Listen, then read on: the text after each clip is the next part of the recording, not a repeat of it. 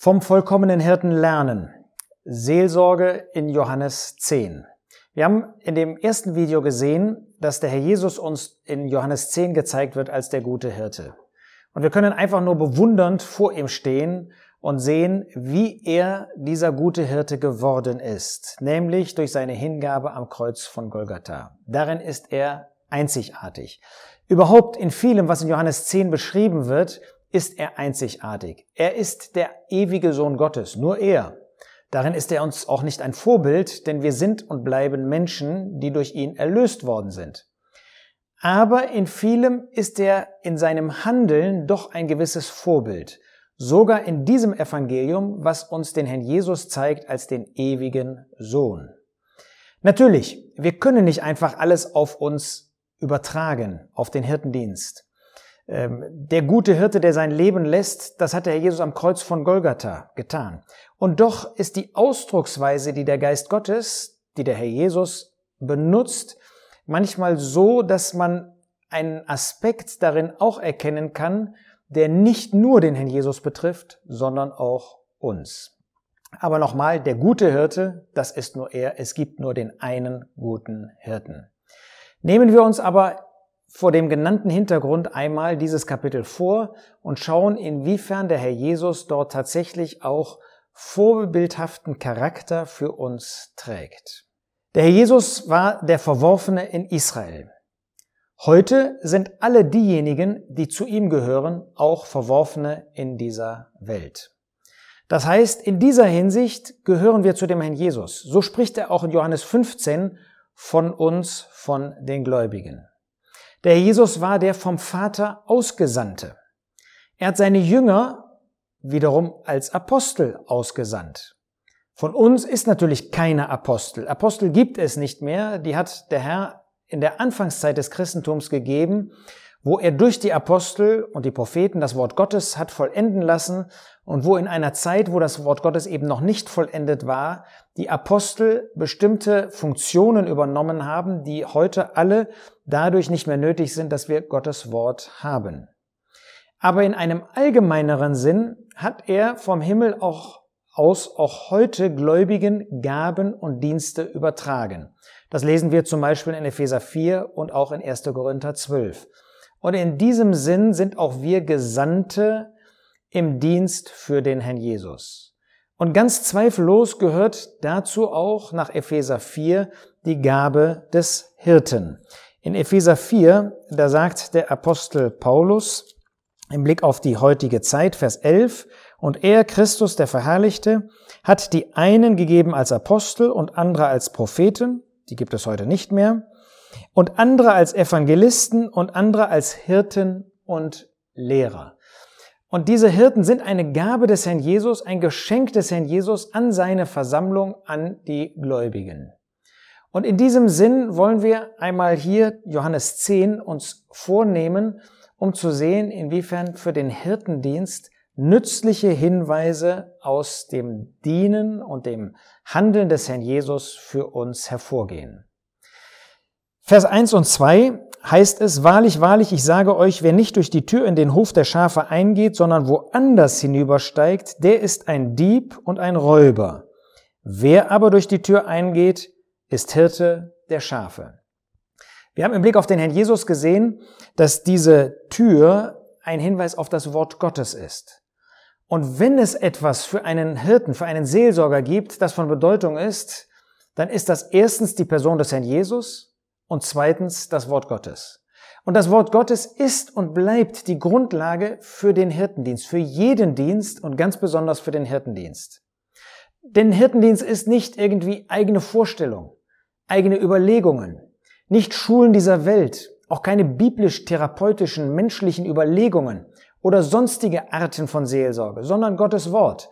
Wenn du einer Seele wirklich helfen möchtest, dann schau nicht auf irgendwelche menschlichen Modelle, sondern dann schau darauf, was Gottes Wort über die menschliche Seele, über die Beziehungen zu Gott, zu Menschen, zu Gläubigen, zu dieser Welt sagt. Was Gott über Krankheiten sagt. Was Gott auch über viele Bereiche des menschlichen Daseins sagt. Natürlich, die Medizin hat absolut ihren Platz. Und wenn es um Krankheiten geht, ähm, dann dürfen wir Mediziner auch mit Dankbarkeit in Anspruch nehmen, nicht indem wir auf die Mediziner schauen, sondern indem wir sie aus der Hand Gottes annehmen und Gott bitten, dass er uns durch die Ärzte hilft. Aber wenn es um die Seele geht, dann geht es letztlich darum, dass Gott uns etwas zu diesem Thema sagen kann in seinem Wort. Er hat uns alles aufgeschrieben, was wir dafür brauchen. Geschwister, die einen Hirtendienst ausüben wollen, müssen ähm, also bereit sein, dem guten Hirten und seinem Wort die Oberhand, die Herrschaft über ihr Leben zu geben. Der Herr Jesus als der Erzhirte, als der Oberhirte, der Herr Jesus als die Autorität in unserem Leben, als der Hirte, er ist Autorität und zwar für uns durch sein Wort. Denn er hat das, was er uns hat mitteilen wollen, in seinem Wort weitergegeben. Das heißt, als Seelsorger, als Hirte ist der persönliche Gehorsam die Voraussetzung dafür, anderen eine Hilfe geben zu können, andere anleiten zu wollen. Ein Hirte wildert auch nicht in anderen Feldern. Ein Hirte übt auch nicht Gewalt über Schafe aus. Das sehen wir hier bei dem Herrn Jesus. Ja, er ist eben der Hirte, der wahre Hirte ist eben nicht jemand, der als Dieb und als Räuber umhergeht. Ähm, er hat von dem Herrn eine Aufgabe bekommen und die führt er aus. Er sieht nicht einen anderen und will dann in diesen Bereich reingehen, sondern er nimmt einfach die Aufgabe, die er durch den Herrn und das Wort bekommen hat. Er ist sich bewusst, die Schafe gehören nicht ihm, sondern sie gehören dem Herrn. Das heißt, es ist eine Aufgabe vorübergehender Art und zweitens, es ist eine Aufgabe, die wir für den Herrn tun, weil die Schafe, die Gläubigen nicht mir gehören. Ich versuche sie auch nicht an mich zu binden durch alle möglichen Methoden, ob ausgesprochen oder nicht, sondern ich versuche sie an den Herrn zu binden. Ich versuche sie nicht von mir und meiner Arbeit und ähm, dem, was der Herr mir vielleicht an, an Aufgaben gegeben hat, ähm, an mich zu binden, ähm, auch zu, an Videos oder an Bücher oder was weiß ich, sondern ich versuche sie an den Herrn zu binden. Vers drei heißt es, diesem Hirten öffnet der Türhüter oder diesem, äh, dieser Person öffnet der Türhüter und die Schafe hören seine Stimme und er ruft seine eigenen Schafe mit Namen und führt sie heraus. Ein Hirte stellt sich aktiv unter die Führung des Geistes Gottes, der immer durch das Wort Gottes leitet. Dieser Türhüter, haben wir gesehen im Blick auf den Herrn Jesus, ist ein Hinweis auf den Heiligen Geist. Und der Hirte stellt sich unter diese Führung. Er ist nicht autark. Er stellt sich unter die Führung des Geistes Gottes und der Geist Gottes benutzt immer sein Wort. Das haben wir gesehen, das ist diese Tür. Der Hirte besitzt moralische Autorität. Wodurch? Durch sein Amt gibt es gar nicht mehr heute. Durch seine Tätigkeit auch nicht, sondern durch ein Leben in Übereinstimmung mit Gottes Wort. Auch in meiner Ehe, auch in meiner Familie. Wenn ich nicht in Übereinstimmung mit dem Herrn, mit seinem Wort lebe, wie will ich dann Autorität im Dienst haben? Das gilt für jeden Dienst, aber ganz besonders, weil es im Hirtendienst ja um auch viele praktische Fragen geht. Also die Übereinstimmung mit Gottes Wort ist ganz entscheidend. Die Gläubigen folgen einem Hirten nicht, weil er autoritär ist, sondern weil er durch Gehorsam und Liebe wie der Hirte geprägt ist. Er beruft sich nicht auf ein Amt, sondern er strahlt geistliche Autorität aus. Er weiß, wem er dient ähm, und dienen möchte, dem Herrn und den Schafen. Diese Schafe gehören nicht ihm, haben wir gesehen, sondern dem Herrn. Aber er fühlt sich für sie verantwortlich. Er macht sich selbst verantwortlich und deshalb hilft er ihnen. Er kennt seine Schafe, so wie wir das hier gelesen haben, dass da eine Beziehung ist. Er kennt seine Schafe und pflegt eine persönliche, aber auch saubere Beziehung zu ihnen. Ja, das ist ja immer eine Frage auch der, des Geschlechtes. Deshalb ist der Hirtendienst in erster Linie und bis auf absolute Ausnahmen ein Dienst an Personen des gleichen Geschlechts. Deshalb habe ich gesagt, eine saubere Beziehung zu ihnen. Er versucht sie nicht von sich abhängig zu machen, sondern von dem Herrn. Wenn Bindungen vorhanden sind, wir haben hier gesehen, dass der Herr sie herausführt, da gibt es viele Gläubige, die immer noch falsche Bindungen haben. Wenn sie vorhanden sind, versucht der Hirte sie herauszuführen aus diesen Bindungen, wenn sie das selbst wollen und zulassen. Wenn sie das nicht wollen, kann man ihnen letztlich da nicht helfen. Ähm, und da muss man das auch den Dienst für eine Zeit lang unterbrechen, weil es nichts bringt, jemanden gegen seinen Willen immer wieder zu bestürmen. Man kann ihnen das vorstellen, auch zweimal oder dreimal, aber dann muss man sie lassen. Vers 4. Wenn er seine eigenen Schafe alle herausgeführt hat, geht er vor ihnen her und die Schafe folgen ihm, weil sie seine Stimme kennen. Ein Hirte maßt sich nicht Autorität über alle Gläubigen an. Er behauptet auch nicht, alle Probleme überall lösen zu können. Das gibt es nicht heute, einen solchen Hirten, der für alle alles macht. Sein Dienst bleibt inhaltlich, was die Personen betrifft, und was die Regionen betrifft, letztlich eingeschränkt. Jeder Diener, auch gerade jeder Hirte, muss erkennen, dass er nur ein gewisses Maß hat. Keiner kann alles überall zu jeder Zeit. Das ist ein ganz wichtiges äh, Bewusstsein, weil man sich sonst verzettelt und Schafe auf der Strecke bleiben, zu denen man keine Zeit mehr, für die man keine Zeit hat, die man nicht pflegen kann, die, die Beziehung, denen man dann eben nicht helfen kann und die dann irgendwie warten, warten, warten müssen. Deshalb muss ein Hirte Beschränkung anerkennen. Er muss bei den betroffenen Empfängern auch eine, es muss bei den betroffenen Empfängern eine Bereitschaft vorhanden sein zur Veränderung, habe ich schon etwas zu gesagt.